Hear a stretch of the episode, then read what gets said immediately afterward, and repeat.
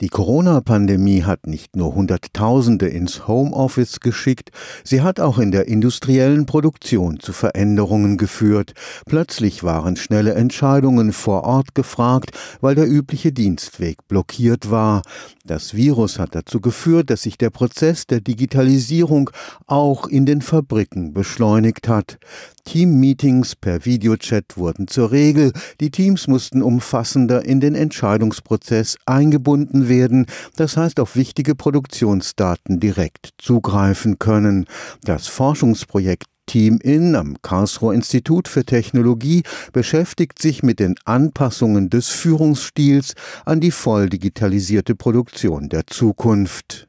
Eines ist sicher, die voll digitalisierte Fabrik von morgen wird mit nur sehr viel flacheren Hierarchien gut funktionieren können. Rollenbilder verändern sich rasant. Einerseits die Rolle des Mitarbeitenden wird natürlich sehr viel größer, weil er letztendlich Entscheidungen treffen soll. Andererseits die Rolle von einem Teamleiter, der klassischerweise früher die Personaleinsatzplanung durchgeführt hat, gibt jetzt im Prinzip Verantwortung, Entscheidungen ab an seine Mitarbeitenden, muss aber die Mitarbeitenden viel mehr dahin entwickeln, dass sie diese Entscheidungen treffen. Das heißt, war der Teamleiter vielleicht früher eine Art Dirigent, wird er jetzt mehr zu einem Trainer-Coach. Magnus Kandel arbeitet am Institut für Produktionstechnik des KIT. Dort wurde die Lernfabrik Globale Produktion eingerichtet, in der die digitalisierte Zukunft bereits Gegenwart ist. Der Teamleiter wird dort immer mehr zu einer Art Fußballtrainer. Der Trainer hat wenig Einfluss auf das Spielgeschehen an sich, aber er kann von außen im Prinzip die richtigen Impulse geben. Er gibt Kompetenzen ab, gleichzeitig muss er aber andere Kompetenzen erlernen, nämlich Mitarbeiter mitnehmen. Der Teamleiter trifft nicht mehr die Entscheidung, sondern er muss die richtigen Fragen stellen, damit der Mitarbeitende die richtige Entscheidung trifft. Die Digitalisierung liefert alle notwendigen Informationen für dezentrale Entscheidungen in in Echtzeit.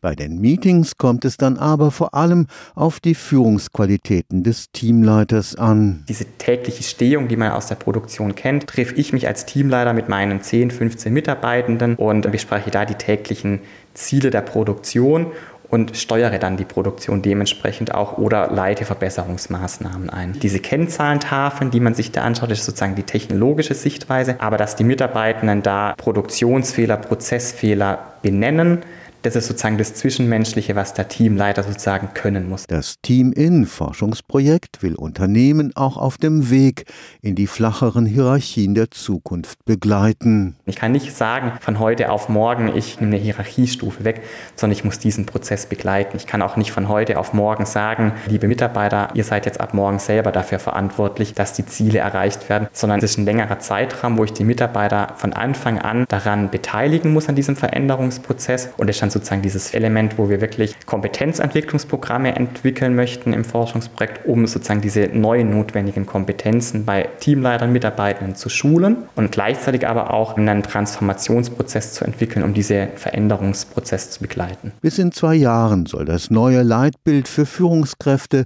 als Leadership 4.0 Eingang in deutsche Unternehmen finden. Stefan Fuchs, Karlsruher Institut für Technologie.